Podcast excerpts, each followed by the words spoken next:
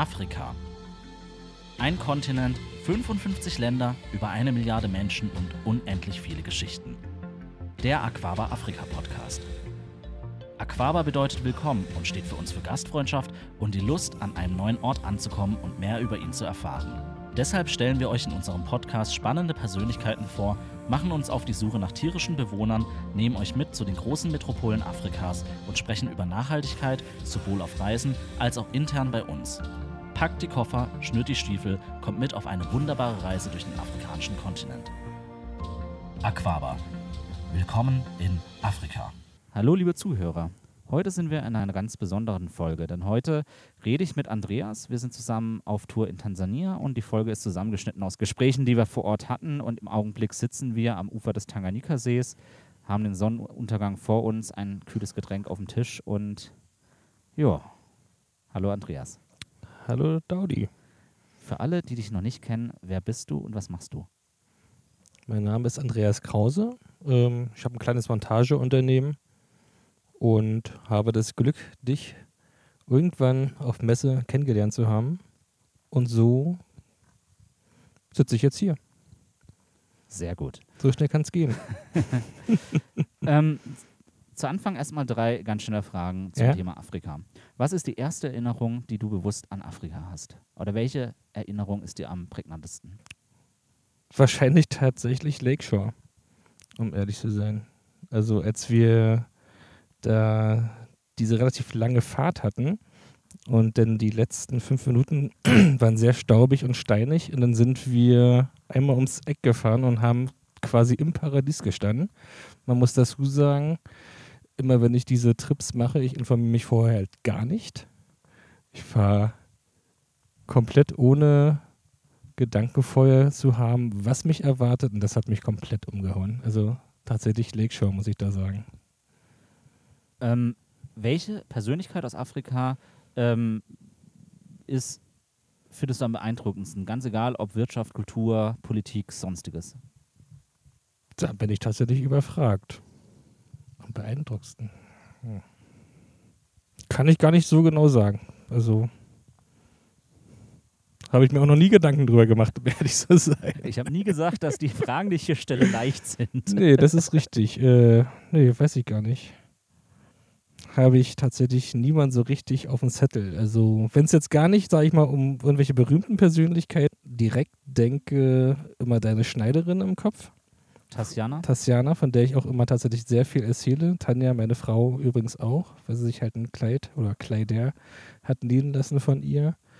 Also, wenn wir über Afrika sprechen, ihr Name fällt eigentlich immer, wie herzlich sie ist. Und das spiegelt ja tatsächlich sehr viel der allgemeinen Bevölkerung wider, was man so mitbekommt.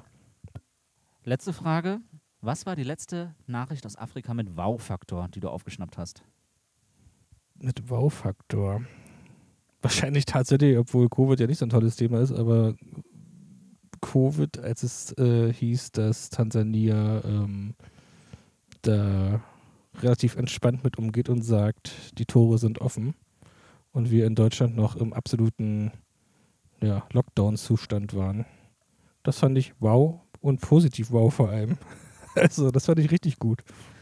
Aber gutes Stichwort Tansania. Wir sitzen jetzt gerade in Tansania am Tanganyika-See, ähm, sind jetzt seit, glaube fünf Tagen oder sechs Tagen auf Tour. Kannst du die Hörer einmal abholen, was wir bisher gemacht haben oder was bisher passiert ist? Das kriegt man, glaube ich, gar nicht mehr hin. Also, wir haben es ja jeden Abend endlich festgestellt, dass man noch nicht mal den Tag wieder äh, rekapitulieren kann. Das ist der absolute Wahnsinn. Also, wir sind dann da auf jeden Fall gelandet. Ähm, haben mittlerweile, boah, ich muss jetzt echt nur schätzen, gefühlt 3000, 2000 Kilometer. Ich denke, 2000 haben wir auf jeden Fall schon geknackt. Ähm, also alles, was man sich nur an Pistenstrecken vorstellen kann, reicht nicht aus. Also es ist mein viertes Mal jetzt in Afrika zu sein. Ich hatte eine gewisse Vorstellung, wurde an vielen Stellen überrascht. also tatsächlich überrascht. Ähm, nee, was hatten wir? Wir hatten tatsächlich auch ein bisschen Safari, Game Drive dabei. Äh, grandios wie immer. Erwarte ich aber ja auch so, da ich gefühlt immer Glück habe. So wie tatsächlich auch heute mit den Schimpansen. Also, wenn ich das irgendwann nochmal buchen könnte, sollte, dann muss das genauso laufen. Ne? Wir sind ja auf Explorationsreise. Das heißt, Ja. wir haben uns überlegt, was könnte für unsere Gäste äh, und für unsere Kunden von Interesse sein und haben dementsprechend unseren Trip äh, relativ vollgepackt. Ähm, wir haben begonnen mit dem Nerere Nationalpark, der früher Selu hieß, ähm, mit dem Ruaha Nationalpark und jetzt sind wir im Mahale Mountains Nationalpark. Klingt erstmal überschaubar, aber ich glaube, die Schwierigkeit oder das Interessante ist ja das dazwischen. Die Strecken.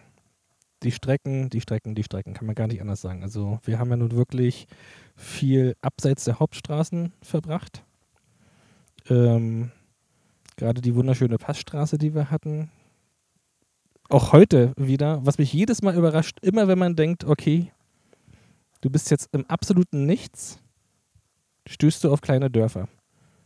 Das, das ist also, das ist beeindruckend. Das ist einfach nur beeindruckend und tatsächlich auch wunderschön. Also das funktioniert da. Jeder hat irgendwie seine Aufgabe oder auch nicht seine Aufgabe.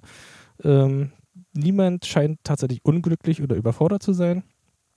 Und landschaftlich ist es einfach unbe ja, unbegreiflich, wie vielfältig ähm, dieses Land ist.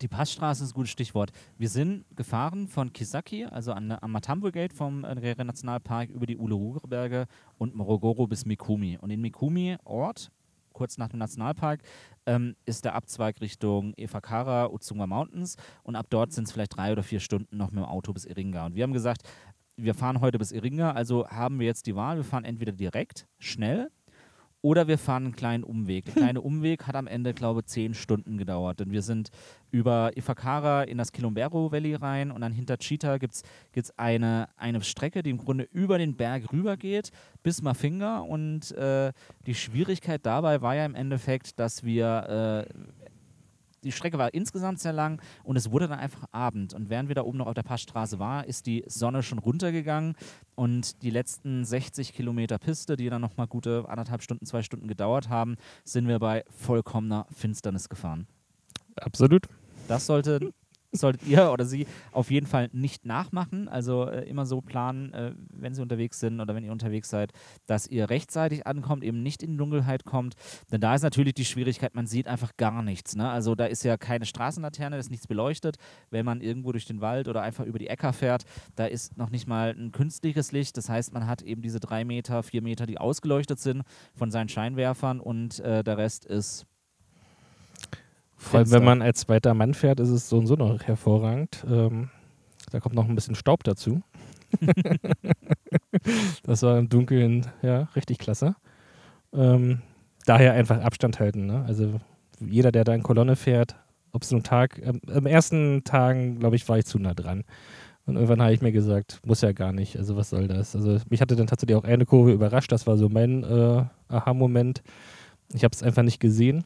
Vor mir war alles schneeweiß ähm, und auf einmal war da eine Kurve und ich weiß nicht, was wir da gerade drauf hatten, aber ähm, für eine Kurve auf einer Schotterpiste, die auch noch gebogen ist, also die sind ja alle rund, ähm, war es sehr überraschend. Ist ja alles gut gegangen, äh, instinktiv gut reagiert, Glück gehabt, muss ja auch mal sein, aber dann einfach Abstand halten und wie du auch immer sagst, Geschwindigkeit so reduzieren, wie man sich sicher fühlt. Ähm, man will die Strecke schaffen und so muss man dann halt auch fahren. Wir sind ja mit zwei Autos unterwegs, also vom Setup her. Wir haben zwei Autos, sind zwei Leute und wir fahren selber. Hintergrund ist einfach, dass wir mehrere Nächte auf der Tour äh, zelten. Wir sind in verschiedenen Gebieten, wo es eben keine Infrastruktur oder keine, keine Hotels oder Lodges gibt. Ähm, und wir mögen uns zwar, aber die 1,40 Meter im äh, Canopy Camper Breite ist uns dann doch etwas zu eng. Und dann haben wir gesagt, nee, äh, es ist schon ganz gut, wenn jeder in seinem eigenen Auto schläft. Hat eben den Vorteil, man hat seinen Platz, hat den Nachteil, man fährt auch den kompletten Tag und äh, die einzige Verbindung, die wir zueinander haben, sind unsere Walkie-Talkies, die meistens funktionieren. Das tun sie, aber wir nutzen sie relativ selten. Ne? Also wir hatten gestern ja einen sehr langgezogenen Tag. Da haben wir dann doch öfters mal miteinander gesprochen, weil man einfach mal viele Abwechslung gebraucht hat. Ähm, ansonsten, ja, reicht ja auch als Verbindung. Ne? Wir machen ja regelmäßig unsere Pausen zum Mittag und abends. naja. Und dazwischen noch eine Pinkelpause. Ja, die, ja, die, die muss sein. Also, das ist halt einfach so. Das hast du mitgebucht. Nachdem wir diese Hammertour haben, sind wir nach Iringa und in Iringa waren wir einkaufen, weil die erste Campingnacht dann eben zwei Nächte später auf dem Programm stand. Und dann sind wir in, in ich glaube, unser beider Lieblingsnationalpark gefahren, in den Ruaha-Nationalpark. Ähm, ich war, krieg schon gar nicht mehr alles zusammen. Was waren die Highlights? Also mein Highlight ist tatsächlich jedes Mal, ich bin das vierte Mal jetzt da gewesen, dass ich am Gate aussteige und komplett mit der Hitze überfordert bin. Äh, das, äh, da erinnere ich mich auch jedes Mal dran, äh, dass es so war und bin jedes Mal wieder überrascht. Hatten wir diesmal auch. Diesmal war es aber echt extrem heiß, muss ich ganz ehrlich sagen. Ähm, ja, was hatten wir? Ersten Nachmittagabend unglaublich viele Elefanten. Also, ich will nicht übertreiben, aber 50 aufwärts bis 100 irgendwie. Sicherlich, also auf beiden Seiten des Flusses, war, also. War enorm, war tatsächlich einfach enorm. Genauso enorm war es natürlich dann auch, wenn man nächsten Morgen zwei, drei Stunden schon umherfährt, nicht einen sieht und sich fragt, okay, wo sind die? Die sind wahrscheinlich alle noch im, im Gatter drin, im, im Gehege und werden erst ja. nachmittags rausgelassen. Ja, wahrscheinlich ist das so. Das ist dann für die Nachmittagstouristen. Nee, ähm, Spaß beiseite. Ansonsten hatten wir eigentlich gefühlt alles außer den Gepard. Und keine Wild Dogs. Okay. Aber am ersten Abend äh, haben wir noch einen Löwen gehabt. Äh, am nächsten Tag sind wir gut unterwegs gewesen, haben viele Tiere, äh, viele Kinder auch gehabt, also äh, Zebrafohlen, Giraffenbabys. Ähm, ja.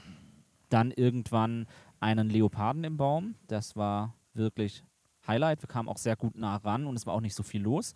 Also ähm, sicherlich sind auch andere Autos dahin gefahren, aber man darf es jetzt nicht mit der Serengeti vergleichen oder mit Nordtansania, wo dann wirklich äh, äh, Dutzende Autos stehen, sondern es waren wir beide und zwei andere Autos, die da noch standen. Das war überschaubar.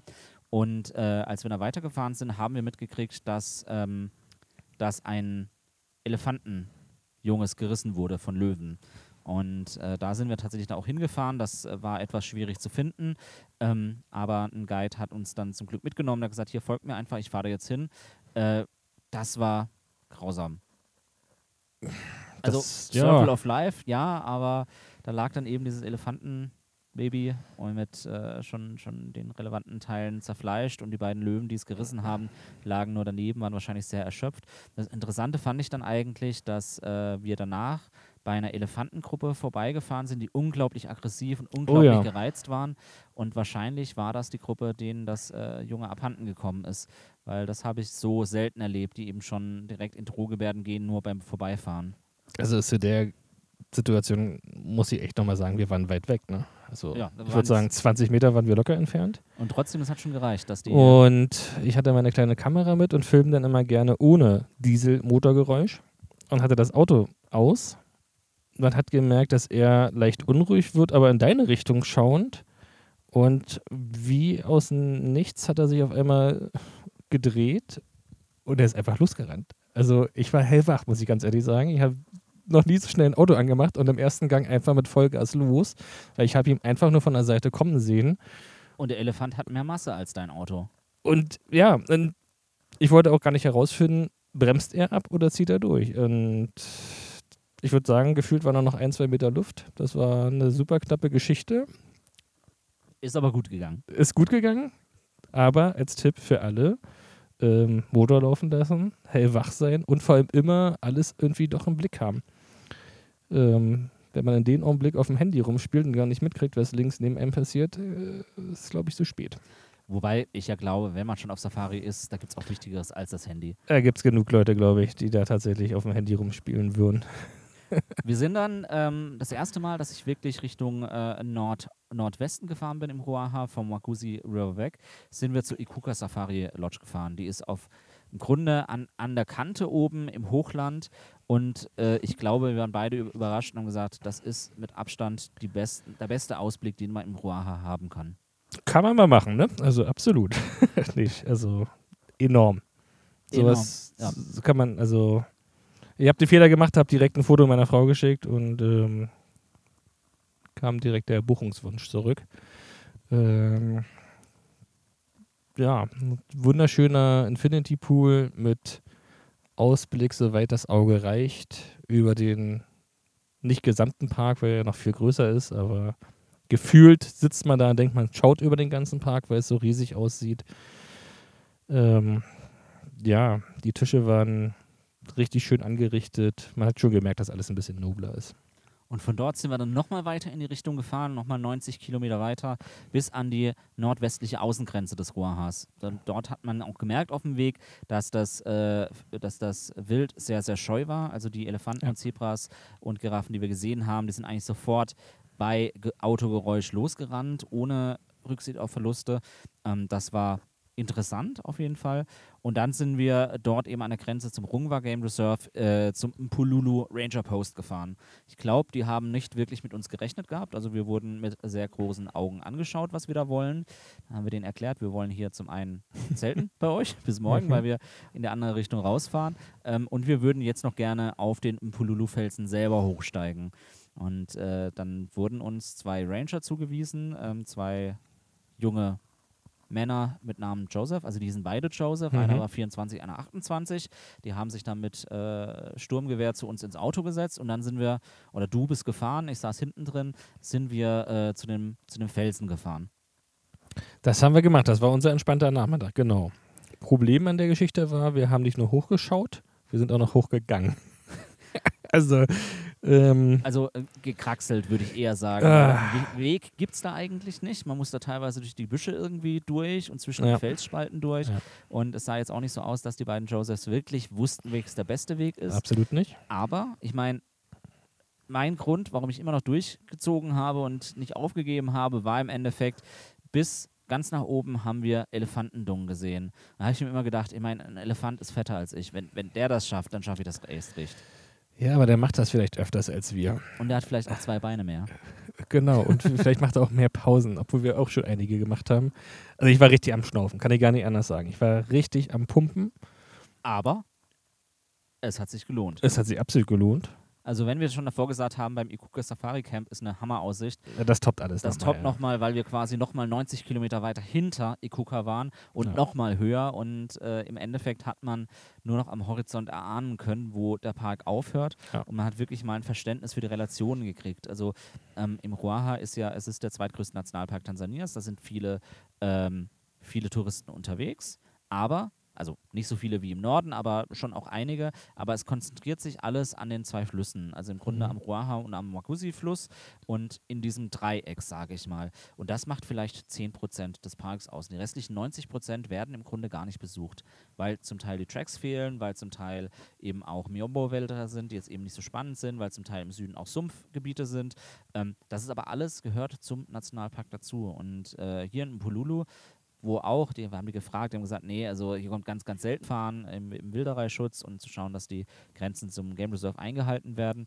Ähm, nichtsdestotrotz äh, war es super interessant, dort zu sein. Da haben wir dann auch das erste Mal gezeltet in, auf unseren aber Autos. Ich möchte aber noch ganz kurz auf die vielen Touristen in Roha eingehen. Also jedes Mal, wenn ich da war, ich würde behaupten, pro Tag maximal, ich hätte jetzt fünf bis sieben verschiedene Autos, die man gesehen hat. Ich würde noch nicht mal sagen zehn. Also so viel, da so viele Touristen. Also da, da ist quasi nichts los mit Touristen. Obwohl viele da sind, weil halt einfach auch riesig ist der Park. Ähm, man kann viele Strecken fahren. Mit Tanja ja damals, ich glaube, wir haben acht Stunden gemacht und immer geradeaus, so nach dem Motto, wir gucken einfach, was da noch kommt. Ähm, da haben wir den ganzen Tag gefühlt nur zwei Autos gesehen, weil da oben wahrscheinlich keiner hingefahren ist, wo wir waren. Na, und weil ihr äh, außerhalb der Saison wart.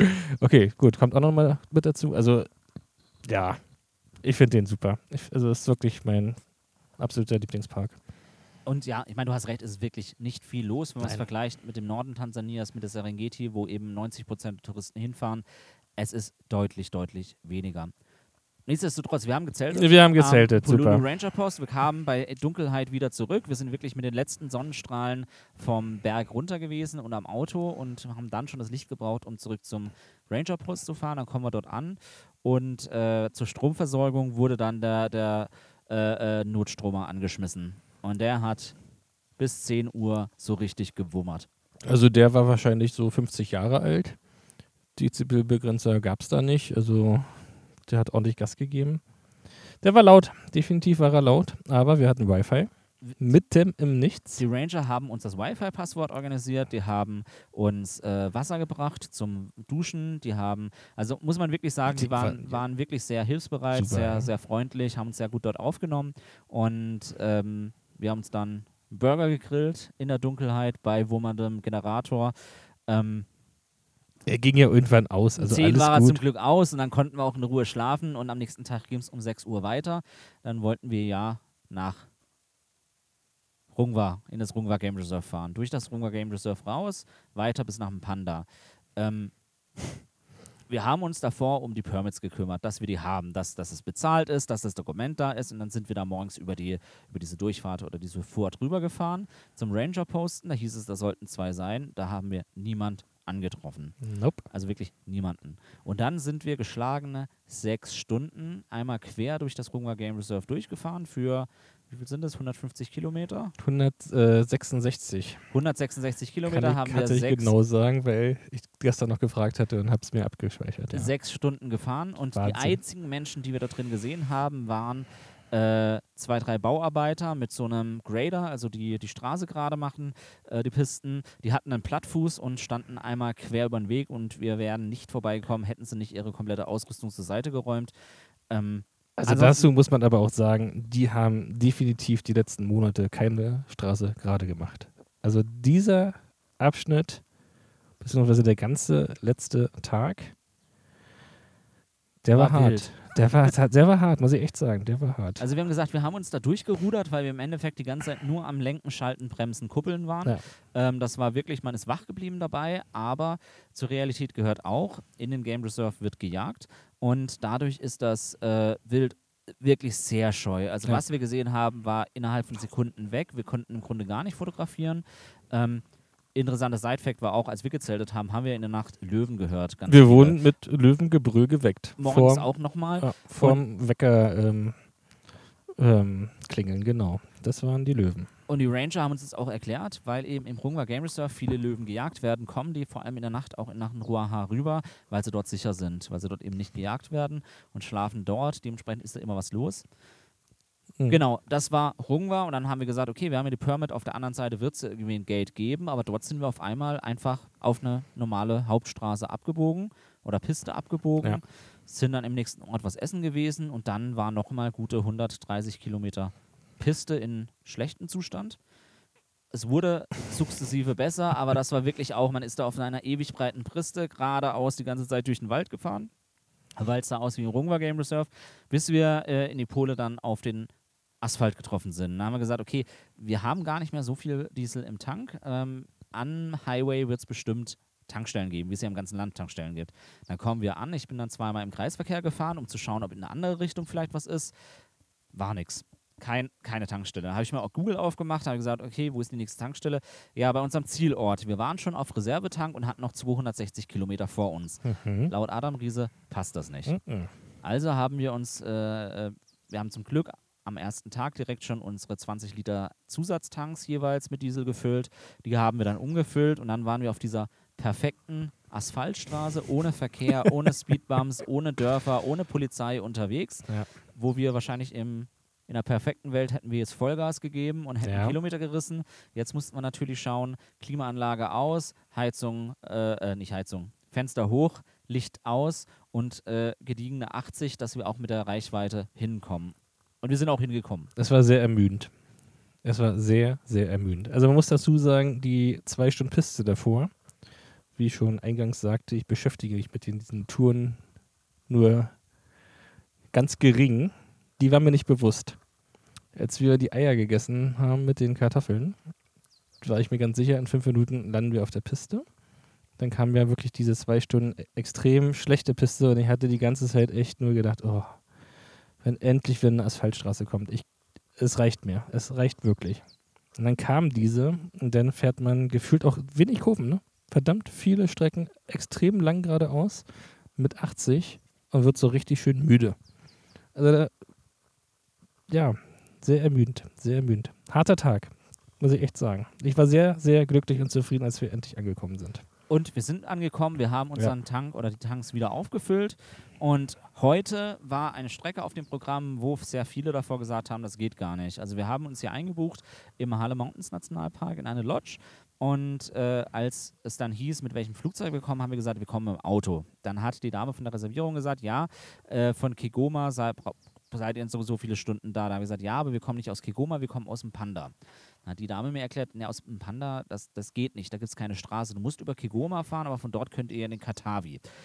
Äh, habe ich gesagt, gute Frau, ich habe einen Freund, einen Panda, der hat mir gesagt, der ist das erst kürzlich gefahren. Mach dir einfach keine Sorgen, wir fahren das. Also habe ich mal gesagt, okay, wenn es wirklich so eine schlechte Straße ist, die niemand kennt, dann plane ich mal acht, achteinhalb Stunden ein, bis wir hier sind. Also sind wir 14.30 hier.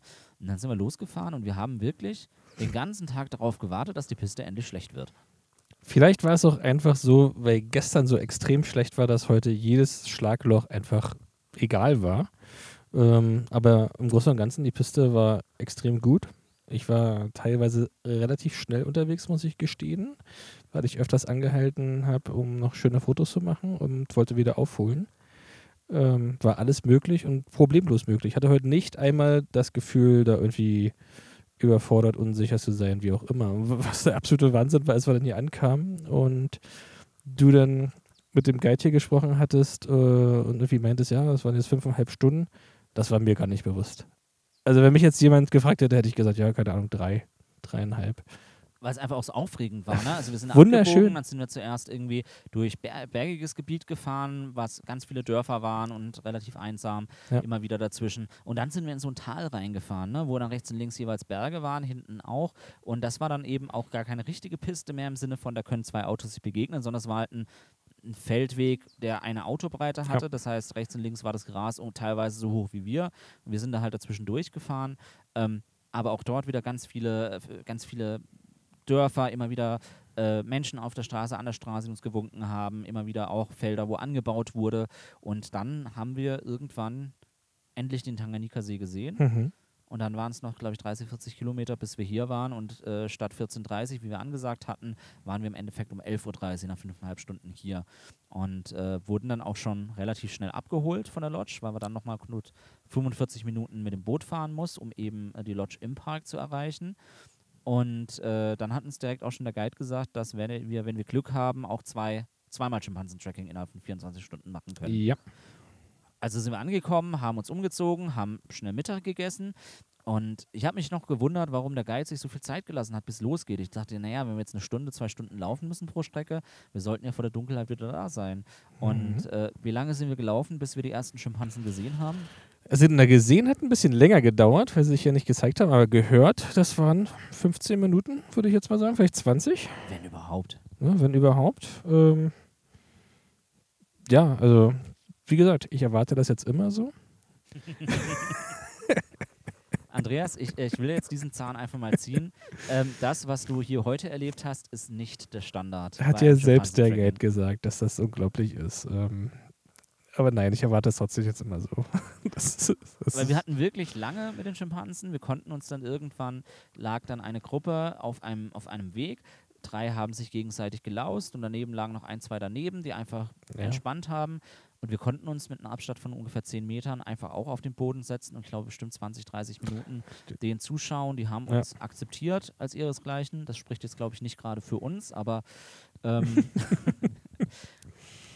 haben Ja. sie akzeptiert und dann war irgendwann die Stunde rum. Dann hieß es, wir müssen jetzt wieder zurück zur Lodge. Und auf dem Weg zur Lodge wirklich ein paar Meter weiter sind die über 20, 30 Minuten hinweg wirklich so im Schritttempo immer wieder vor uns hergelaufen, immer wieder sitzen geblieben. Wir konnten ja nicht außen rum.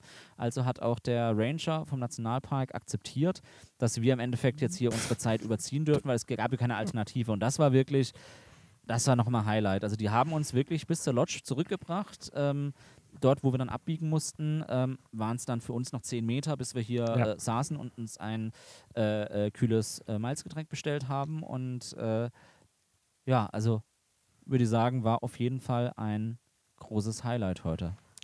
absolut. Und habe ich mir auch ganz anders vorgestellt, muss ich ganz ehrlich sagen. Also ich wusste A auch nicht, dass 75 Tiere in einer Gruppe sind. Ähm, das sind enorm viel. Die sitzen aber nicht alle zusammen, sondern wir waren gefühlt mitten in der Gruppe und im Umkreis, ich sag mal, einen Radius von 50 Meter, haben die sich ja alle irgendwie irgendwo verteilt. Überall hat es mal wieder geknackt und geraschelt. Ich hatte zwei, dreimal die Situation, dass mir ganz klar war, dass der Ranger gerade von hinten oder der Guide gerade von hinten kommt oder du. Einmal war ich mir ganz sicher, dass du es sogar bist. Und dann hast du recht klein und schwarz gewirkt. Also halb Meter. Ja, so haarig bin ich jetzt auch nicht, ne? Also. mir war aber klar, okay, das, das muss Daudi sein und ein halb Meter neben mir läuft halt so ein Schimpanse vorbei, von hinten kommt. Ähm, du hattest die Situation selbst, wurdest sogar berührt. Der ähm, hat mich ähm, gestriffen. Also ja. der kam auf einmal von hinten ja. und der Guide meinte noch, nee, nee, der geht außen rum, bleib einfach stehen und ganz ruhig. Und dann merke ja. ich nur, da war so, eine, so, eine, so, ein, so ein Wegweiser, sage ich mal, aus so einem Steinerner. Und ich stand da vielleicht einen halben Meter von entfernt und der Schimpanse ist zwischen dem Wegweiser und mir durchgegangen. Und als der mich so ganz äh, nonchalant am, am Bein gestrichen hat, da, da, ist auch mir ganz kurz anders geworden, weil ich dann doch dachte, man hat es wunderschön im Gesicht gesehen. Leider habe ich in dem Augenblick die Kamera aber nach vorne zu den Tieren gehabt. Ähm, war ein schöner Moment. War ein schöner Moment, ja. Und jetzt sitzen wir hier, ähm, unsere Getränke sind leer, wir werden uns wahrscheinlich gleich nochmal was bestellen. Ähm, das Popcorn ist schon da, die Sonne geht in der nächsten halben Stunde unter. Ich würde einfach sagen, wir machen an der Stelle einen Cut und äh, hören uns in ein paar Tagen wieder, wenn wir die nächsten Stationen hinter uns haben. Ich freue mich schon. Werbung erlebt mit Aquaba Afrika Primaten in freier Wildbahn. Ob Schimpansen in Tansania, wie Andreas und ich auf unserer Reise erlebt haben, oder die seltenen Berggorillas in den dichten Regenwäldern von Ruanda, Uganda und der Demokratischen Republik Kongo. Wer unseren nächsten Verwandten einmal tief in die Augen geblickt hat, wird diesen am Moment nie wieder vergessen. Doch dieses Highlight bleibt nicht das einzige, denn auf unseren Reisen, ob als Selbstfahrer oder auf geführten Touren, erlebt ihr die Highlights eines jeden Landes. Genau wie jeder Ort einzigartig ist, soll es auch eure Traumreise sein. Unsere engagierten Länderexperten stehen bereit, um gemeinsam mit euch eure Traumreise nach Tansania oder einer unserer anderen 20 Traumdestinationen zu planen. Werbung Ende. Wir sitzen hier, haben alles geschafft. 5160 Kilometer, davon 3600 auf Piste. Und äh, genau, der nächste Stopp unserer Reise war der Ugala River Nationalpark, ungefähr sechs Stunden von Kigoma entfernt in Richtung Tabora. Fahrt würde ich sagen, absolut entspannt. Da gab es ein Stück dazwischen, aber die Piste echt heavy als wir in Uwinsa vom Asphalt auf Piste gewechselt sind, aber da wird auch eben gebaut und dann, mhm. als dann ein bisschen weiter der Asphalt wieder okay war, war auch alles wieder gut. Stimmt, die lange Baustelle, ne? Genau. Ja, okay, die lange Baustelle. Und in Kaliur ja. sind wir im Endeffekt nach Süden abgebogen. In Kaliur mussten wir erstmal bezahlen. Also äh, auch dort, ich habe ich hab den Ranger schon vor längerem mal gefragt, wieso, wo, wo, kommen wir rein, wie läuft das alles, was können wir dort machen für Aktivitäten. Und äh, er hat mich, glaube ich, viermal also in den letzten Wochen, bis die letzten Tage, bevor wir dort waren, angeschrieben über WhatsApp immer wieder gefragt, kommt ihr wirklich an dem 12.? Und ich habe, äh, oder an dem 15. genau. Und ich dann immer gesagt, ja, wir kommen an dem 15. Dann äh, am Tag vorher, kommt ihr wirklich morgen? Ich so, ja, wir kommen morgen. Dann war der Tag selber, kommt ihr denn heute? Ich so, ja, wir kommen heute. Und äh, dann hieß es, ja, wir treffen uns in Kaliur, schreibt mich an, wenn ihr dort seid, dann kommen wir zu euch wegen der Bezahlung, weil das Gate selber noch keine Zahlung abwickeln kann. Und dann stehen wir an dieser Tankstelle in der Nähe vom Bahnhof von Kaliur brütend heiß. Brütend heiß, kein Schatten. Äh, die Getränke waren warm, die wir dabei hatten. Und wir haben uns dann wirklich ins Auto gesetzt, wo noch ein bisschen kühler war und gewartet. Und auf einmal zieht das so ein Land Cruiser von äh, Tanapa, also von der Nationalparkbehörde auf den Hof von, von, dem, von der Tankstelle. Und äh, steigen zwei Ranger aus. Dann kam noch ein dritter Ranger dazu. Dann haben wir dort in Cash bezahlt haben wir bis heute keine Quittung bekommen, aber es wird schon seine Richtigkeit haben. Und dann haben wir mit ihm alles besprochen. Er hat gesagt, ihr fahrt jetzt zum Lumbegate, das ist 60 Kilometer von hier. Und dort steigt noch ein Ranger dazu, der euch für die 24 Stunden im Park mit Übernachtung begleitet. Das war der August. Der ist bei mir, mir mit eingestiegen. Ähm, der hat jedes Tier fotografiert, das wir gesehen haben. Und das waren tatsächlich gar nicht mal so viele, weil die sehr war, scheu waren. Es waren gar nicht so viele. Ähm, jede Frage, die ich gestellt habe, wurde mit Yes, Yes beantwortet.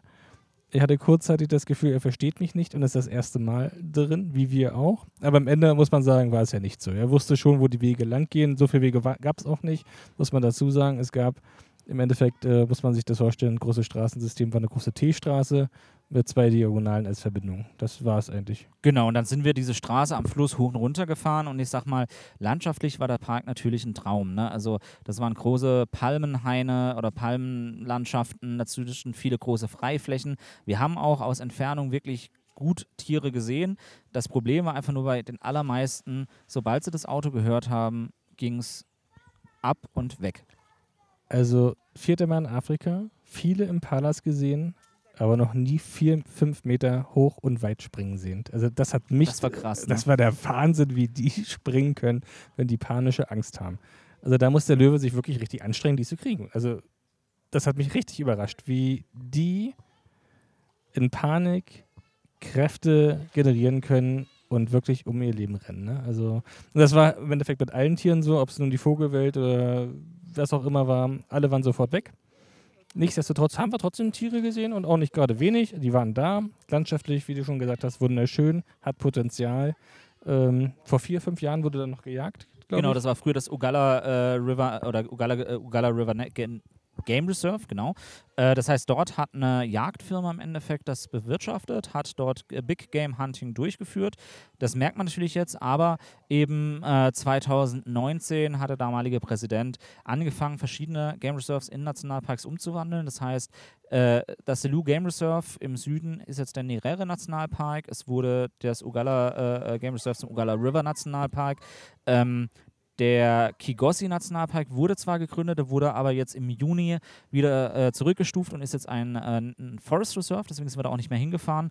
Und dann gibt es weiter im Norden noch den Burigi Chato Nationalpark, den Ibanda Kergua Nationalpark und den äh, Romani Kakaragua Nationalpark, die alle früher Game Reserves oder mehrere Game Reserves waren. Die haben wir aber ausgelassen, weil die wirklich so weit weg vom Schuss sind, wo wir auch gesagt haben, das macht wahrscheinlich eher wenig Sinn, weil ich glaube kaum, dass da irgendjemand die Runde bis in die Region Kagera, also um Bokoba an den mm, Viktoriasee hoch macht. Und äh, aber Ugala wirklich interessant. Und wir haben ja dann äh, wild gecampt. Also das ist ja erlaubt über die Special Campsites, die wir dort haben. Oder eben im Ugala noch nicht. Deswegen sind wir einfach in die Ranger reingefahren. Wir waren die einzigen Gäste im Nationalpark. Und dann haben wir uns dort mit ihm, ihm zusammen einen schönen Flecken Erde ausgesucht, direkt am Fluss. Und ich hatte ja davor echt ein bisschen Schiss vor den Krokodilen, weil der Ugala-Fluss soll mit die größten Krokodile in Tansania beinhalten, die bis zu sechs bis sieben Meter lang sein sollen. Fakt ist, wir haben nicht eins wirklich gesehen. Wir haben mal im Wasser die Augen gesehen und äh, die Nasenlöcher, aber so richtig mal in voller Pracht nicht einmal. In voller Pracht gar nicht, aber am Abend ist eins geschwommen. Da haben wir es ein bisschen den Rücken gesehen, als wir die Zelte aufgebaut das haben. Das habe ich tatsächlich gar nicht gesehen. Das habe ich, glaube ich, auch auf Kamera drauf. Ansonsten, ja, äh, war auch eine sehr gute ähm, Situation. Wir standen zu Fuß, wohl bemerkt, fünf Meter vom Ufer entfernt. Und mir sind so ein paar Punkte im Wasser aufgefallen und ich hatte dann einfach mal random gefragt, was das denn sein könnte. Und ja, das waren die Augen von den Krokodilen, also die auch nur fünf Meter weg waren. also, wo man dann auch so denkt, okay, äh, und er ist dann wirklich noch ins Wasser gegangen, hat sich seine Hände gewaschen. Wo ich dann meinte, das ist doch genau das, was ja die Gnus und Impalas und Antilopen auch machen und reingesogen werden. Was passiert denn jetzt hier? Aber, Aber er, war, er war entspannt. Er hatte ja auch eine Kalaschnikow dabei. Das äh, da hat das Krokodil ja auch gesehen. Ne? Und Eben. Hat Angst bekommen, ganz klar. Und äh, genau. Das Campen war total schön dort. Wir waren da wirklich mitten in der Natur, ohne Menschen außenrum, außer uns dreien. Das, was nur richtig krass war, dass abends der Wind absurderweise richtig aufgefrischt hat. Da kam ein richtiger Sturm auf, der aber auch nach einer Stunde wieder vorbei war. Und aus den Palmen hat es dann immer in, in einem Riesenkrach die, die äh, abgestorbenen alten Blätter runtergeweht. Und das war ist ja richtig holzig und das hat immer einen richtigen Schlag gegeben, wo wir am Anfang natürlich auch geschaut haben, ist ein Tier? Nee, es war die Palme. Aber es waren schöne 24 Stunden im Park, auch wenn es viele CCs gab und äh, ich ab einem bestimmten Punkt auch die Kamera einfach weglassen habe, weil ich mir dachte, naja, ähm, es macht wenig Sinn, jetzt jedes Mal versuchen zu fotografieren, wenn die Tiere eh nicht stillstehen. Ich habe ein paar schöne Shots gekriegt, aber natürlich nicht in der, in der Menge, wie wir es jetzt in anderen Nationalparks erlebt haben. Und natürlich keine Katzen. Wobei es dort auch äh, Löwen, Leoparden und sogar auch, es sind zwar keine Katzen, aber Wild Dogs geben soll, die man aber vor allem bei den Walking Safaris sieht. Wir hatten ja dann ein Problem. Die Klimaanlage in einem Auto war ausgefallen. Das haben wir ab Kigoma versucht zu organisieren. Also habe ich äh, am, aus Kigoma telefoniert, habe gesagt, Leute, die Klima ist defekt, was können wir machen? Meinten die, ja, das ist ein Problem von Isuzu, die haben die Ersatzteile auch schon da, die müssen nur eingebaut werden. Dann haben wir ausgemacht, okay, wir fahren jetzt an dem, an dem Abend, wo wir von Ugala rausfahren, fahren wir weiter bis, bis Tabora. Die schicken das Teil nach Tabora. Am nächsten Tag wird das eingebaut und wir können weiterfahren. Da haben wir ein bisschen den Plan angepasst. Und dann fahren wir dann nach schön drei Stunden Fahrt noch bis Tabora, kommen da wirklich zeitig auch mal an. Also nicht erst im Dunkeln, sondern ich glaube so 16 Uhr oder so. Also wirklich 16, 17 Uhr entspannt, kriege ich einen Anruf, das Teil wurde nicht verschickt, das ist noch nicht da. Könnt ihr noch eine Nacht länger dort bleiben? Er sagt, Mensch, ich bleibe jetzt keine drei Nächte in Tabora. Also No offense an der Stelle. Tabora ist eine absolut schöne Stadt. Da kann man auch wirklich was sehen. Die, die ganzen, ganzen äh, Alleen, die da angelegt sind, sind super schön. Die Eisenbahn und Umgebung. Da, da gibt es einiges zu entdecken. Aber ich habe gesagt, nee, das macht jetzt wenig Sinn, weil wir auch dann eher nach Norden weiter müssen. Also haben wir umdisponiert und gesagt, okay, schickt das Teil stattdessen nach Dodoma. Wir fahren morgen früh wirklich los, 5 Uhr. Dann sind wir 10 Uhr in Dodoma ähm, in den Tag reingefahren und dann können die das in Dodoma einbauen gesagt, getan. Als wir gerade in Dodoma reingefahren sind, habe ich schon einen Anruf gekriegt, wo wir dann bleiben. Wir sind, naja, in zehn Minuten sind wir da, ein bisschen brauchen wir schon noch. Und dann sind wir da zu der Werkstatt gefahren und äh, von Isuzu und die haben dann auch gleich Bescheid gewusst. Ähm, dann hat der Chef mich angerufen, dann haben wir kurz geredet und er meinte, ja, also mh, hm, ihr könnt warten oder ihr könnt nochmal wegfahren. Also ich denke mal, wir brauchen so eine Stunde. Das war halt lustig, weil von Isuzu selber hieß es, es dauert fünf Stunden. Dann haben wir gesagt, okay, wir haben eh die Nacht hier, macht einfach. Ne? Also wenn ihr eine Stunde braucht, umso besser. Also sind wir ins Hotel gefahren, haben äh, davor noch was gegessen, haben eingecheckt, ähm, haben dann eben nachmittags für die nächsten Tage äh, Essen eingekauft, dass wir im Campen was haben und so weiter. Und sind dann ungefähr 15 Uhr wieder hingefahren und haben mal gedacht, Mensch, jetzt ist aber statt eine Stunde schon fünf Stunden rum, die von Isuzu auch veranschlagt sind. Jetzt schauen wir mal, was Sache ist. Andreas, was war denn Sache in der Werkstatt? Na, wir wurden mit einem lauten Lachen begrüßt. Äh, es saßen drei, vier Leute, glaube ich, äh, in der Sitzecke und die haben tatsächlich gelacht und äh, als ich dann den Blick ins Auto geworfen hatte, habe ich auch gesehen, warum. Das Ding war komplett zerlegt. Also da war kein Türgummi mehr drin, es gab kein Cockpit mehr vorn, das Lenkrad war lose nicht ausgebaut, aber hat auf halb acht gehangen. Ähm, viele Schrauben auf dem Boden, äh, zwei saßen im Auto, also es gibt ein wunderschönes Foto dazu. Äh, zwei saßen im Auto, der eine relativ desinteressiert, ähm, der andere hat probiert, auf der linken Seite da irgendwas hinzubekommen. Also Wahnsinn. Also für mich war klar, das Auto wird dem Tag definitiv nicht mehr fertig. Aber ja, wir wurden ein besseres belehrt. Also es wurde fertig. Wir haben es um 18, 19 Uhr, glaube ich, abgeholt. Ich glaube 18.30 Uhr haben wir den Anruf gekriegt nach mittlerweile acht Stunden, dass das Auto jetzt soweit fertig ist. Und dann sind wir nochmal schnell hingefahren vor dem Abendessen. Wir hatten noch nicht bestellt und haben es dann auch mitgekriegt. Ne? Also das war, die haben dann noch ein bisschen getestet, Druck aufgebaut auf die Klima und die lief. Schön war nur, dass, ich meine, wir sind ja jetzt wirklich lange auf schon unterwegs gewesen und dadurch, dass deine Klima nicht ging, bist du viel mit offenen Fenster gefahren und der Innenraum war komplett verstaubt. Du hast mir noch erzählt, wenn, ja, wenn, wenn du zu deinem Autohändler oder deiner Autowerkstatt in Lüneburg gehst, dann kriegst du das Auto akkurat sauber zurück, egal wie dreckig es ist. Wie sauber war es dann in Dodoma? Also null. Die haben tatsächlich alles auseinandergebaut und haben alles genauso dreckig wieder eingebaut. Mit den gleichen Staubschicht wie davor, da waren noch ein paar mehr Fingerabdrücke drauf. Ein paar Fingerabdrücke waren drauf, äh, ums Radio rum, diese, diese, diese Blende. Die sah tatsächlich so aus, als ob sie irgendwo auf dem Sitz lagen. Wahrscheinlich war der Sitz jetzt da dreckiger. Da war der grobe Staub zumindest runter. Ansonsten, ähm, ja, da wurde nichts gemacht. Also die haben das tatsächlich wieder genauso zusammengezimmert. Um ehrlich zu sein, ist ja auch besser, sie haben die AC fertig gekriegt, als dass sie jetzt noch Zeit fürs äh, Waschen benutzen und dann mit der Klima nicht fertig werden. Also lieber so rum. Das Auto ist auch jetzt gerade im, äh, in, in, in, im Carwash und wird jetzt gerade mal wieder aufbereitet, dass es für dich, äh, deine Familie ist jetzt nachgekommen, auch für den Rest der Tour nutzbar ist, ohne dass man da drin dreckig wird beim Sitzen. Norden am nächsten Tag in das Swagger Swagger Game Reserve. Ja, das ist richtig. Ähm, viele Felsmalereien, die schön waren. Ähm, die ersten beiden konnten wir mit einem relativ entspannten Walk, würde ich es mal nennen. Bei der ersten waren ja sogar Treppenstufen aufgebaut. Ja, ne? also bei der ersten, aber obwohl die Treppenstufen haben mir nicht gelegen, die waren einfach äh, zu unangenehm für die Knie. Unterschiedlich hoch und auch sehr hoch zum Teil. Ja, und äh, genau, gerade äh, wieder bergunter waren die sehr unangenehm. Aber trotzdem sehr schön, ähm, klasse Ausblick, tolle Natur, interessante Geschichte natürlich, dass die auch hier, wo sind die jetzt genau hergekommen? Von Namibia über Südafrika bis Tansania? Man weiß es nicht genau, aber die Sandawe sprechen eine, eine, eine Klicksprache. Also insofern sind die äh, verwandt eben mit äh, den, den Menschen zum Teil oder mit den Menschengruppen im südlichen Afrika. Wie rum das jetzt war, also wer zuerst da war und wohin gewandert ist, konnte uns niemand wirklich erklären. Und ähm, das wussten sie selber nicht, aber wir hatten einen Sandawe-Guide dabei, da hatten sie auch relativ viel erklärt und eben auch, dass die, äh, dass die Felsmalereien wirklich auch schon tausende Jahre alt sind. 2000, da habe ich aufgepasst. Das habe ich jetzt so genau nicht mehr auf dem Schirm. 2000 hat er gesagt. da war er sich ganz sicher. Und äh, äh, wir waren auch jeweils bei einem super schönen Aussichtspunkt. Das war wirklich genial, wie weit man schauen konnte. Und dann hieß es, okay, und bevor wir Feierabend machen, als drittes äh, fahren wir zu äh, der deutschen Ruine.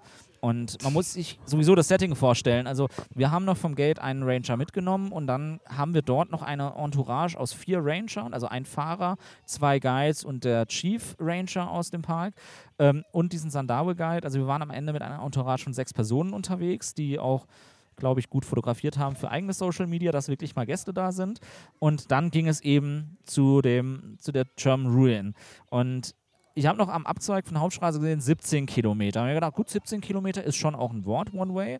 Ähm, wenn man eine gute Piste hat, legt man das trotzdem in entspannt einer halben Stunde zurück. Irgendwie habe ich auf die Uhr geschaut, wir waren am Ende bei einer Stunde pro Richtung.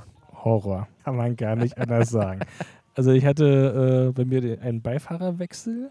Der erste war nicht so gut in Englisch. Der zweite, den ich hatte, der war sehr gut in Englisch. Und ich habe dann schon nach zehn Minuten gewartet, immer, wie lange geht denn die Piste? Oh, lang, lang. Ich so, okay, lang, lang. Äh, also die war ja wirklich nicht gut. Also, Die war scheiße. Also sagen wir mal, sagen wir mal, wie es ist. Ne? Also schauen, weil natürlich will man da keinen Baum erwischen und wenn man dann mitten in der Kurve in, durch zwei Bäume durch, wo das Auto gerade durchpasst und dann eben noch teilweise über Wurzeln hinweg, die richtig Schläge gegeben haben, große Steinfelsen, also alles. Wir hatten alles dabei. Also, bergauf, bergab. Also es wurde auch immer länger. Also je länger man unterwegs war, desto mehr hat man das Gefühl, wir kommen niemals an. ja, so, der meinte auf jeden Fall lang, lang. Ich so, okay, also fahren wir da hoch. Also nein, nein, nein, wir fahren da zum Berg hin. Ich so, naja, und dann müssen wir wieder laufen, weil es war echt auch da brütend heiß. Ähm, Und dann sind wir bei einem Felsen angekommen, wo es hieß, da oben drauf ist die deutsche Ruine. ganz oben drauf vor allem, hat er mir noch erklärt. Wir müssen wirklich ganz hoch.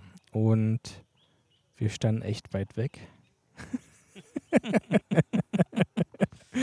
Für mich war klar, oh Gott, äh, so mal er halt wie gesagt gut Englisch konnte, mir schon erzählt hat, dass das ein echt anstrengender äh, Walk ist. Nichts damit zu tun hat, was wir da vorher hatten. Und ich bin halt nur ausgestiegen, habe zu David gesagt, also ich bleibe auf jeden Fall hier unten, das steht ja mal wohl fest. Weil ich die Info schon hatte, David war noch recht motiviert, auch wieso, wie äh, sind wir hier, jetzt gehen wir da auch hoch. Das wäre jetzt sinnlos gewesen. Eine Stunde, also hin und zurück zwei Stunden fahren, um am Ende nicht hochzugehen. Also das hätten wir uns da auch sparen können an der Stelle. Ja, aber sehr ehrlich, es war sehr, sehr anstrengend. Es, Es lag vor allem an der Hitze. Also die Sonne, pralle Sonne, heiß, trocken, heiß, also kein Wanderweg. nix schwül, genau. Und dann durch hohes Gras, durch Dorn wieder, über Steine, endlos hoch. Man hat ja immer noch gesehen, okay, wir sind noch lange nicht oben, aber man hatte endlich schon äh, kaum noch Reserven. Es war wirklich sehr anstrengend, muss man einfach sagen. Es war ein hartes Brett. Aber angekommen war der Ausblick wie immer schön. Wir haben diese deutschen Ruinen gesehen. Das, ich sag mal, Hand aufs Herz, ich fand die Felsmalereien interessanter. äh, das war halt alte Gemäuer. Hätte ich das davor gewusst, weiß ich nicht, ob ich es gemacht hätte, aber außenrum war echt schön. Und äh, ich denke, dass Swaga Swaga auf jeden Fall Potenzial hat als Alternative zu den Colo Rock Paintings, die eben bekannt sind. Die sind natürlich besser erreichbar, näher an der Straße, am Ende auch günstiger. Aber wenn jemand wirklich Interesse hat an Geschichte, ähm, dann kann man eben dort auch das kombinieren mit den Colo Rock Paintings, aber auch den Igekele Rock Paintings in Iringa. Also da gibt es mittlerweile einige Felsmalereien, die entdeckt wurden. Er hat uns gesagt, es gibt 52 Sites, also 52 Malereien im Swaga Swaga, von denen sind 26 erreichbar. Die anderen 26 sind im schlechten Zustand ähm, und auch nicht wirklich erreichbar. Insofern kann man dort sicherlich einen kompletten Tag auch verbringen. Wir haben natürlich ein bisschen Blick auf die Uhr gehabt, weil wir dann das gesagt haben, wir übernachten jetzt nicht hier direkt. Wir fahren weiter bis Mtuambu, damit wir am nächsten Morgen möglichst früh los können in Richtung Serengeti und uns einfach diese Strecke sparen. Ich möchte nur noch mal kurz einsteigen. Also gerade, äh, weil du gesagt hast, man weiß nicht, ob es sich lohnt oder nicht. Das kommt halt darauf an, wie man geschichtlich interessiert ist und was man erwartet. Mein Gedanke war während der Wanderung kein Wunder, dass die verloren haben, wenn die sich so einen Posten aussuchen, wo man da sich so hochquälen muss. Als wir oben waren, hat er natürlich ganz logisch erklärt, warum. Das war ein Kommunikationsposten. Und ein paar Berge weiter in eine Richtung, ein paar Berge weiter in eine andere Richtung war genauso ein Posten. Und die haben damit kommuniziert, wahrscheinlich über äh, Lichtzeichen, vermute ich mal, Rauchzeichen, irgend, irgendwas halt. Und da ist das Ding natürlich schon wieder sehr interessant. Ne? Gerade Tansania hat echt unglaublich viele Berge, Gebirge, äh, Wahnsinn. Und dann kann man natürlich Strecken überbrücken. Und ja, da musste halt einer, ich glaube, was hat er gesagt? Männer und Frauen hat er als Sklaven gehabt, bis zu 20. Die haben alles hochgetragen. Baumaterial, selbst genau. Wasser, da oben gibt es ja keine Wasserquelle. Ne? Ja, also eine Steigleitung mit Pumpe war damals noch nicht. Und wenn man diesen Hintergrund ähm, in Betracht zieht und das vielleicht auch vorher weiß, dass man deswegen da hochgeht, um sich das mal anzuschauen, dann ist das Ding schon ziemlich interessant, muss man einfach sagen. Ne? Also das ist ein, ist ein äh, Kommunikationsposten gewesen. Das muss eine Hölle gewesen sein, das zu bauen. Also wir haben uns gequält, da nur hochzugehen. Die haben da Sachen hochgetragen und gearbeitet. Ne? Also Wahnsinn. Also irre. Aber gut, wir haben es geschafft. Wir sind auch wieder heile runtergekommen, gab ein paar Kratzer. Ähm, das war es dann aber. Genau, und dann sind wir von dort weitergefahren. Wir waren etwas spät dran. Das, was wir immer empfehlen, was man nicht machen sollte, ist in der Nacht zu fahren. Ähm, wir sind zum Glück noch über die Berge gekommen, von, von äh, dann Kondoa über die Berge Richtung Babati. Und als wir ungefähr in Babati waren, war es wirklich finster. Und das Problem war, dass dazu dann noch Regen eingesetzt hat. Die Scheide hat beschlagen. Die erste Stunde war echt unangenehm, aber irgendwann konnten wir laufen lassen und sind dann abends in äh, Ntuambu im Migombani Camp angekommen. Große Empfehlung an der Stelle. Haben dort gezeltet, sind mit einem super Ausblick aufgewacht. Ähm, und am nächsten Morgen fiel dir auf. Was fiel mir auf? Der See. Nee, nee, nee wurde auch was anderes raus. Ah. Dir fiel auf, dass ein Reifen bei dir ein bisschen Ach, okay, nicht so pralle war. Das habe ich doch verdrängt. ja, ein, ein, Reifen bei mir vorne links, ähm, Beifahrerseite quasi, sah etwas schwach aus. Ähm, hat sich auch mit dem, als ich mit dem Fuß gegengedrückt habe, eindeutig anders angefühlt als die anderen. Ähm, binnen fünf bis zehn Minuten hat man natürlich einen hervorragenden Fachmann gefunden, der mit einem Wassereimer da stand und den Reifen geprüft hat. Ähm, hatte eine Undichtigkeit festgestellt, Reifen demontiert, dann äh, auf seinem Bock da gespannt und gesehen, mehrere Dornen sind drin. Ich glaube, geflickt hat er zwei, drei Stellen sogar. Äh, innerhalb von 20 bis maximal 30 Minuten waren wir wieder durch. Also, also ich habe ja noch gefragt, so wie lange dauert das? Eine Stunde? Können wir noch einkaufen gehen? Da sagt man, nein, so lange dauert das nicht. Das ist eine halbe Stunde. Eine halbe Stunde ist viel. Und, und wirklich am Ende 25 Minuten waren wir durch, haben umgerechnet 4 Euro bezahlt, hatten einen, einen 3,80 Euro und das ist eine Frechheit, weil äh, 2019 haben wir nur 2,80 Euro bezahlt. Aber er hat auch nochmal den kompletten Reifendruck an allen äh, Reifen an beiden Autos geprüft und äh, insofern war das dann auch in Ordnung äh, investiertes Geld und von dort ging es dann frohen Mutes in die Serengeti. Wir haben ja schon mal die Serengeti zusammen gemacht. Das lief nicht so gut. Damals sind wir nicht so gut durchgekommen.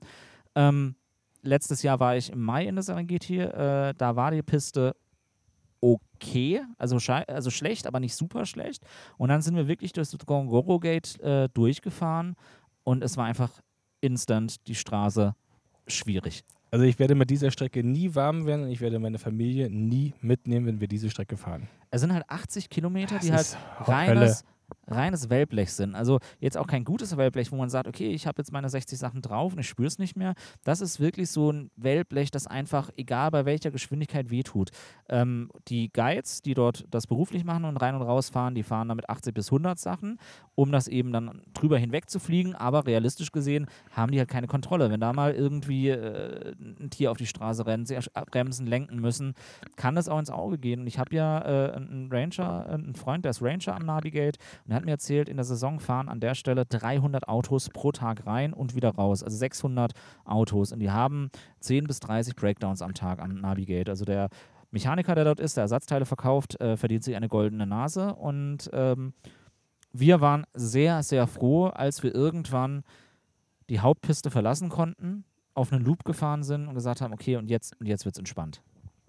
Ja, absolut. Also die Strecke ist einfach gefährlich. Wir haben es ja auch ausprobiert. Mit 80 aufwärts ähm, sind die Schläge nicht mehr so hart. Man fliegt, gleitet wirklich drüber hinweg, hat aber auch den Augenblick keinen Grip. Man kann nicht lenken, man kann nicht bremsen. Das Auto macht quasi, was es will. das kann man vielleicht über 10 Kilometer mal machen, aber wir reden ja hier wirklich von zwei Stunden, sag ich mal. Also es ist ein Höllentrip. Drei, drei Stunden tatsächlich. Also Oder von, drei, von also es ist ein Gongoro Höllentrip. Gate bis Nabi Gate hat es uns ziemlich genau drei Stunden gedauert. Und danach ist ja dann trotzdem noch die Hauptpiste. Und ähm, wir waren natürlich davor in, in Südtansania, in Westtansania. Wir haben Nationalparks erlebt, wo wirklich, wo wir die einzigen waren, wo auf einem Game-Sighting vielleicht mal zwei, drei Autos standen und das war's. Und da hatten wir natürlich schon jetzt, sage ich mal, etwas einen Kulturschock, ne? als wir in Nabi reingefahren sind. Und dann haben wir wunderschöne Löwenbabys auf der rechten Seite von der Hauptpiste gesehen. Und man muss ja wirklich sagen, tiermäßig und landschaftsmäßig kommt wenig an die, an die Serengeti ran. Das ist Premium. Aber es stand natürlich dann auch in zwei Reihen geschätzte 30 Autos vor diesem Löwenrudel und ich habe dann tatsächlich auch den Fehler gemacht, etwas Platz zu lassen, dass die auch über die Straße können, wenn sie wollen. Äh, dann kam von hinten ein, ein, ein Guide mit Landcruiser, der sie genau in diese Rittlücke auch noch reingestellt hat, wo ich gemerkt habe, okay, hier lassen wir keinen Platz, hier machen wir möglichst zu, dass keiner die bessere Fotoposition kriegt. Ähm, das, das war schwierig und ich weiß nur, dass wir weitergefahren sind und irgendwann hast du mir dann durchgefunkt, okay, äh, egal was wir jetzt sehen, wir fahren einfach erstmal weiter, wir wollen aus dem Pulk hier wieder rauskommen, dass wir, wenn wir Tiersichtungen haben, dass wir die auch für uns haben und eben nicht mit, mit 100 Menschen teilen müssen. Ja, mich hat das echt extrem genervt. Ne? Also richtig Zoo-Feeling.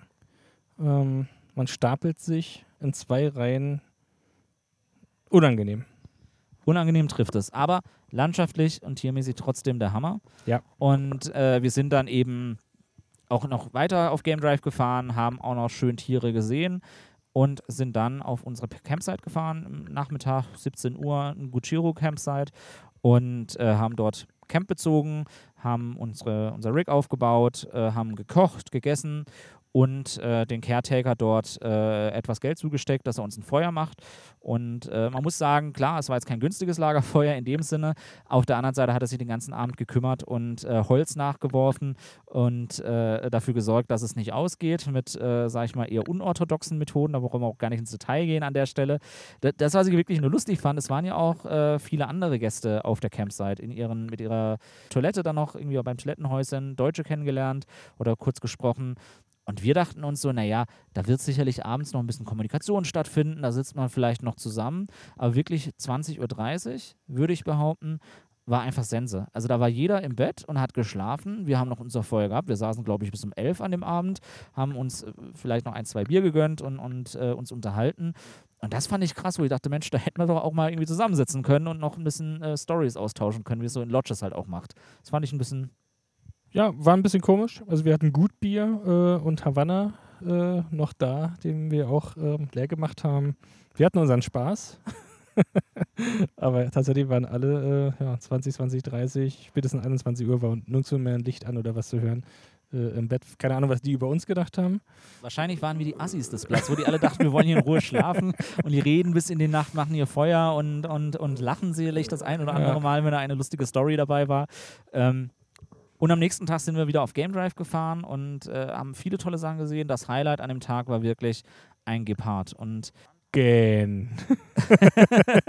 also für mich war das Highlight äh, der Gepard. Ich habe, äh, wir haben unterwegs, haben wir äh, einen, einen Guide getroffen mit Gästen. Dann habe ich gefragt, Mensch, was ist auf deine Richtung? Der hat mir erklärt, ah ja, da hinten, ein bisschen den Weg erklärt, ist ein Gepard, der auf dem Stein sitzt. Und dann sind wir wirklich dorthin gefahren und ich habe den dann auch relativ schnell gesehen gehabt, schon bevor, als wir rangefahren sind. Und da habe ich gesehen, dass ein bisschen weiter noch ein Landcruiser mit Guide stand, der eben auch einfach stand. Da bin ich zu ihm hingefahren, habe ich ganz neu mal klug. Ich so, Chef, hast du gesehen? Da hinten ist ein Gepard. Da meinte er, ja, ich weiß, ich habe extra hier gewartet, weil ihr euch kommen gesehen hatte. Ich wollte ihn euch zeigen, dass ihr ihn findet. Haben wir gesagt, okay, warum, warum sollte ich ihm auch was zeigen? Ich meine, der macht das beruflich, der sieht es natürlich viel schneller und äh, kriegt die, die Radio-Calls mit. Aber das Schöne ist, dass der dann weggefahren ist und wir wirklich auch erstmal komplett alleine waren. Und dann sind zwar noch andere gekommen, die standen aber auf Distanz. Und das war ein schönes Sighting, weil es einfach nicht voll war, wo wir wirklich unsere Ruhe hatten. Der Gepard hat jetzt auch nicht sonderlich viel gemacht. Der hat sich irgendwann hingelegt und nur noch umgeschaut. Und das war dann, glaube ich, Andreas ein bisschen zu langweilig. Ich fand es immer noch schön, weil es einfach toll ist, äh, so eine Sichtung. Kleiner Side-Effekt. Ähm, Empfang war super. 4G. Ich konnte ein paar E-Mails schreiben. Ähm, Also wir sind in der Serengeti, wo, wo andere sich einen Lebenstraum erfüllen, da einmal in ihrem Leben hinzufahren und eine Safari Ja. zu machen. Und dann bin ich mit, mit Andreas unterwegs und Andreas entscheidet, naja, ich kann Tiere schauen oder ich arbeite ein bisschen und schicke E-Mails aus dem Auto raus. also ich bin nicht so Katzen. Äh, scharf wie andere. Also das ist eine Katze gewesen, ja, wunderschön, sehr weit weg, durch ein Fernglas zu betrachten, mit bloßem Auge gar nicht. Mein Highlight an dem Tag waren die 1000 Antilopen. Und das war krass, ja. also, also, ich, also Wahnsinn. Äh, Und eine Babygiraffe. stimmt, eine kleine Babygiraffe. Die war auch sehr, sehr so schön. Eine Mini-Giraffe direkt fünf Meter neben dem Weg. Also direkt. wenn überhaupt. Ähm, das war mein Highlight. Also ja, da saß eine Katze, ja, wir konnten ein Häkchen hintermachen, aber Katzen, die, die machen selten irgendwas.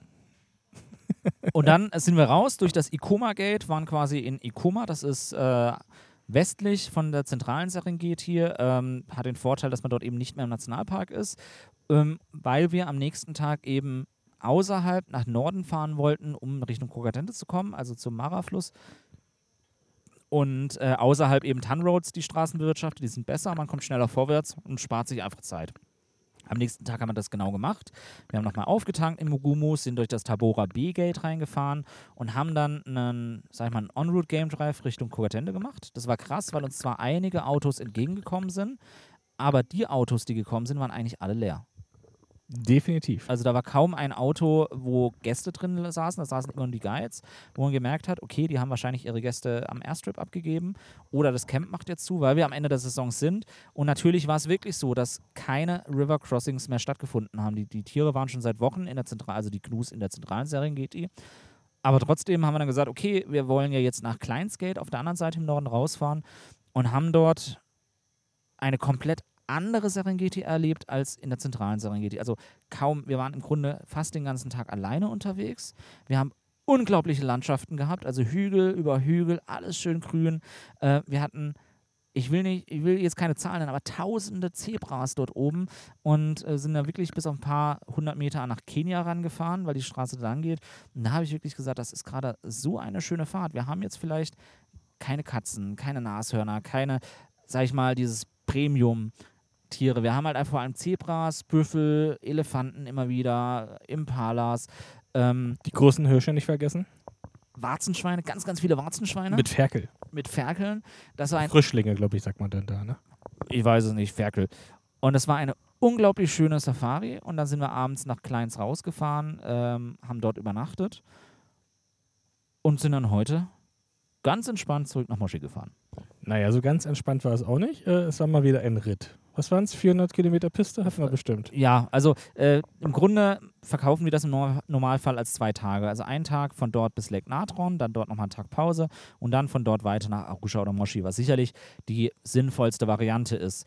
Wir haben natürlich jetzt äh, hier nicht so viel Zeit, wir müssen ja auch wieder arbeiten, zurück in den Alltag. Also haben wir gesagt, fahren wir das an einem Tag und es hat uns am Ende acht Stunden netto Fahrzeit gebraucht.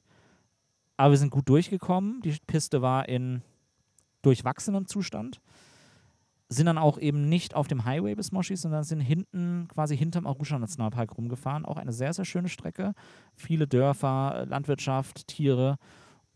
Und sind dann nach 5160 Kilometern, davon 3600 auf Piste, nach zwei Wochen hier in Moshi angekommen. Wurden hier schon begrüßt von deiner Familie, die schon gewartet hat. Traumhaft. Ähm, der Mechaniker und äh, äh, der, der Manager von der Partneragentur standen auch schon bereit. Ähm, die werden jetzt einmal geserviced, dass du eben morgen mit deinem Auto weiterfahren kannst. Das andere Auto wird eben morgen auch vermietet. Äh, insofern sind wir hier Kopf auf Nagel angekommen und äh, haben eine schöne, lange Tour gehabt. Definitiv. Also, Wenn ich dich jetzt fragen würde, Andreas, was ist dein Highlight der Tour? Was würdest du sagen? oh, super schwer zu sagen. Also, wahrscheinlich die Schimpansen, würde ich fast behaupten. Das war, Mahale Mountains? ja, das war sehr außergewöhnlich. Ähm, unique, wie man so schön sagt. Ähm, Highlight.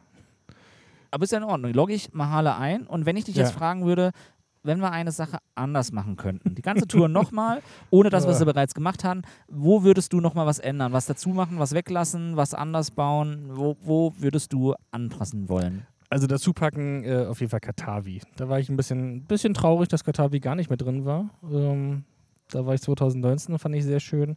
Weglassen hätte ich sogar zwei Sachen gleich. Äh, einmal die Hintertür aus Ruaha. Ähm, die 160 Kilometer, wo wir sechs Stunden echt gekämpft haben, Die waren schwierig, ja. die waren, die waren schon echt hart. Und ähm, tatsächlich auch die, die Einfahrt in die Serengeti. Ich sage es immer wieder, das kannst du eigentlich keinen anbieten. Das ist, äh, also ich, ist unvorstellbar, dass da so viele Autos täglich reinfahren bei diesen Konditionen der Piste. Es- Es ist einfach die schnellste Strecke und that's why. ja, aber ach, dann, nee. also, ist schon hart. Vielleicht ist es auch tatsächlich einfach nur so hart, wenn man noch im Hinterkopf hatte. Ähm, ich war ja damals der Erste, der sein Auto ähm, verloren hat. Ähm, vielleicht liegt es auch daran, ich weiß es nicht. Vielleicht ist es gar nicht wirklich objektiv, das ist sondern eher. Mit äh, Sicherheit ist da ganz viel Subjektivität dabei. Ja. Ich will dir zum Abschluss noch drei schnelle Fragen zum Thema Afrika stellen. Einfach das erste antworten, was dir in den Sinn kommt. Was ist dein Lieblingsort? Ich hätte eigentlich sofort Lakeshore gesagt, ähm, auch wenn er nicht dabei war. Ich glaube, ich bleibe auch tatsächlich bei Lakeshore. Deine Lieblingsspeise? Also ich esse ja echt alles und auch gern. Und mir schmeckt hier tatsächlich auch alles. Und also weiß ich gar nicht. Habe ich, kann, habe ich nicht. Lieblingsspeise in Afrika. Worauf freut man sich am meisten? Kann ich gar nicht sagen. Und dein Lieblingstier?